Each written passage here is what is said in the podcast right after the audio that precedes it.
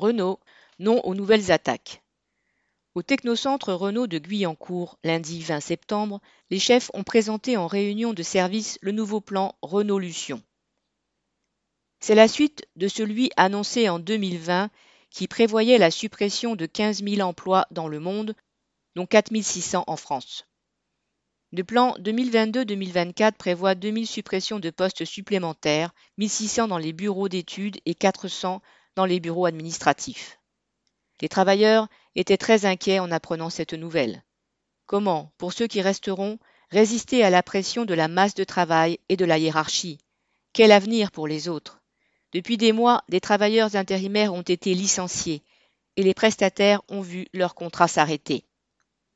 Bien sûr, Renault promet 2000 embauches et 5000 formations pour développer de nouvelles compétences. D'ailleurs, les chefs ont commencé leur réunion par cette annonce d'un groupe, guillemets, au meilleur niveau de performance, à condition d'un accord avec les syndicats que la direction générale caresse dans le sens du poil avec son projet industriel. Rien ne l'arrête, même pas un vocabulaire qui frise le grotesque d'une guillemets, résurrection, une rénovation du groupe pour guillemets, préparer la révolution à partir de 2025. La vérité est plus simple. Le plan vise à faire 4 milliards d'économies à l'échéance de 2024.